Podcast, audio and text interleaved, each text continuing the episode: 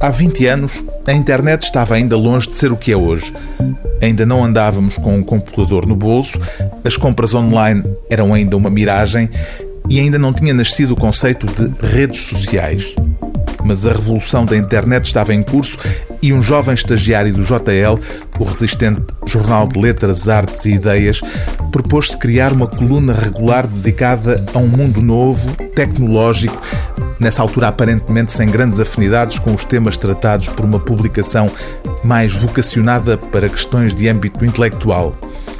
Hoje, duas décadas mais tarde, a coluna que nasceu em 1998 continua a existir no JL e o autor, Manuel Alperne, reúne agora em livro uma seleção dos mais de 500 textos já publicados. O título O Homem do Leme remete para o poema O Mostrengo, de Fernando Pessoa, onde é invocado um outro tipo de navegação, o da aventurosa expansão portuguesa. Nas suas aventuras pelo admirável mundo novo da internet, Manuel Alperne conjuga a observação sobre o fenómeno digital com um pendor para a ficção que tem vindo a acentuar-se em microcontos que constituem, de resto, a primeira parte deste livro. Mas como navegar é preciso, disse o Fernando Pessoa, Manuel Alperne exercita também a imaginação navegando de forma lúdica, por exemplo, por entre a possibilidade de ver o próprio Pessoa nas redes sociais.